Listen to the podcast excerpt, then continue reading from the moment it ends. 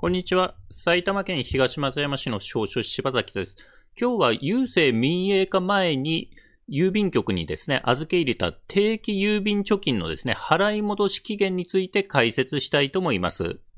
それですね、郵政民営化ってのが2007年9月30日なんですけども、この9月30日以前に郵便局に預け入れたですね、定期性の貯金、定額郵便貯金とかですね、定期郵便貯金とか積立郵便貯金とかあるんですけども、これら定期性の貯金のですね、払い戻し期限は満期後20年2ヶ月で権利が消滅してしまうということになります。払い戻し期限はですね、満期後20年2ヶ月以内にですね、この払い戻しの手続きをするということになります。なので、このですね、20年2ヶ月経たないうちに、郵便局の貯金窓口かゆうちょ銀行でですね、早めに払い戻しの手続きをする必要があります。で、なおですね、これはですね、定期性の貯金なので、通常の郵便貯金はこのですね、20年2ヶ月で権利消滅するというやつの対象外になります。また、2007年の10月1日以降ですね、ゆうちょ銀行に変わってから預け入れたですね、定額貯金とか定期貯金については、このですね、20年2ヶ月で権利消滅というやつの対象外になりますので、その点は大丈夫です。ちなみにですね、このチャンネルでは、シニア世代とそのご家族向けにですね、相続とか遺言の手続きについて分かりやすく解説することを心がけて発信をしております。では、本題に戻りまして、このですね、権利が消滅してしまう、払い戻しを受けるですね、権利を消滅してしまう、払い戻しができなくなるですね、その貯金の対象について解説します。まずですね、2007年9月30日以前に預けた貯金であると、2007年9月30日、郵政民営化より前にですね、預け入れた貯金が対象でして、で、全部の貯金じゃなくて、定期性の郵便貯金であると、定額郵便貯金とか定期郵便貯金、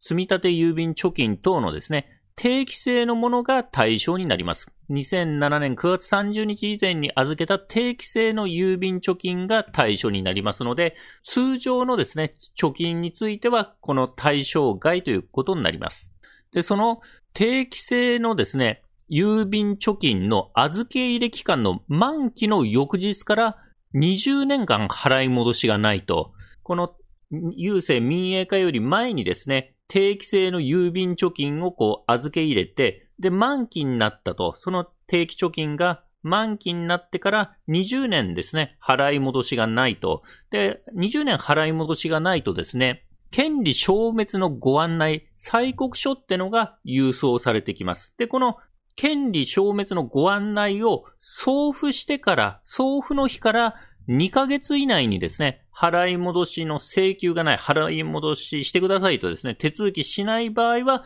その払い戻しする権利が消滅してしまうと。なので、定期貯金とか定額貯金の払い戻しを受けられなくなってしまうということになります。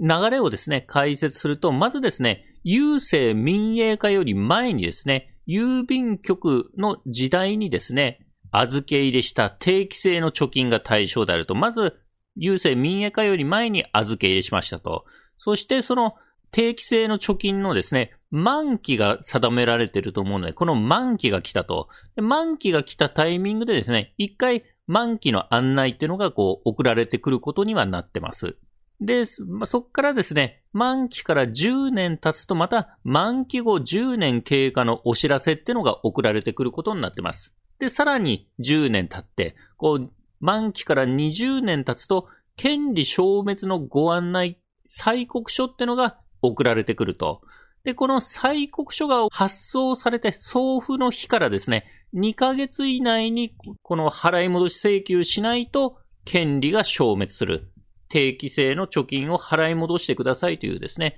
そういう権利が消滅してしまうということになります。で、このですね、案内がですね、各タイミングであると書いてあるんですけども、ただしですね、この住所とか氏名の変更をですね、届け出してないとですね、結局昔のこう住所とかに送っちゃってですね、案内が届かない可能性っていうのもありますので、これらのですね、まあ、満期の案内とか、その10年経過した案内とか、権利消滅の案内がですね、あの、住所とか届け出てないと自分のとこに届かない、そういう可能性はありますのでご注意ください。で、これですね、その郵政民営化より前にですね、定期性の貯金をしてた場合、どうすればよいのか、払い戻し手続きどうすればよいのかというとですね、郵便貯金の通帳とか証書ですね、こういった通帳とか証書とか届出印、登録してあるですね、印鑑とか本人確認できる証明書、運転免許証を持ってですね、郵便局の貯金の窓口、郵便局にありますね、貯金用のこう窓口とか、あとはゆうちょ銀行の店舗に行って手続きをするということになります。払い戻ししてくださいという手続きをすると。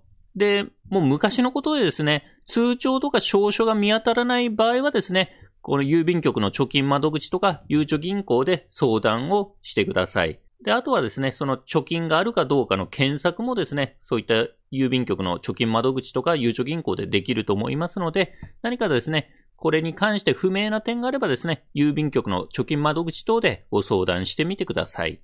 で、貯金がですね、その郵政民営化より前にですね、定期制の貯金をしていて、払い戻し請求をですね、しようと思うんですけども、その名義人、貯金した本人がですね、認知症になってた場合どうなるのかということなんですけども、これですね、そのホームページのですね、その公表されている情報とかをからを見るとですね、このように案内されてます。認知症等で委任状を書けない場合でも、名義人のゆうちょ銀行の通常貯金口座にそのまま入金する場合は払い戻し可能ということが書いてあります。なので、ご家族等がですね、郵便局の貯金窓口等に相談してですね、まあ、名義人本人は認知症で手続きできないんだけどもというとですね、もしその本人が通常貯金、ゆうちょ銀行で通常貯金持ってれば、そこの口座に入れることはできますよというふうに書いてあります。ただですね、入金先の通常貯金口座の入出金は本人が認知症だってことをそのゆうちょ銀行が把握してしまうので、その通常貯金の入出金が停止されてしまうという注意書きも書いてあります。なので、郵政民営化より前にですね、預け入れた定期性の貯金はですね、その今のゆうちょ銀行の通常貯金に入金してくれるけども、その通常貯金持ってる本人が認知症だからってことで入出金ができないようになってしまうと。で、名義人のですね、入院費等の支払いがでですね、出金が必要な場合はですね、貯金窓口とかゆうちょ銀行に相談してくださいということが書いてあります。なので、まあ、認知症の場合はですね、まあ、このような風に書いてあるので、詳しいことはですね、郵便局の貯金窓口等で確認してみてください。あとはですね、20年2ヶ月経過してもですね、払い戻しを受けられるケースもありますということが書いてあります。その公表されているですね、情報によるとですね、20年2ヶ月経過してでもですね、例外的に払い戻しできる場合があるということで書いてありまして、満期後に通帳の再交付を受けたり、印象の変更届、まあ、印鑑ですね。届け出てる印鑑を変える手続きをしていたり、あと、住所とか氏名の変更届出をしている場合は、満期後20年2ヶ月の経過に関わらず、払い戻しできるケースもあるかもしれないということで書いてあるので、なのでですね、20年2ヶ月、満期後20年2ヶ月経ってしまってても、まあ、念のためですね、郵便局のですね、貯金窓口とかゆうちょ銀行に確認すればですね、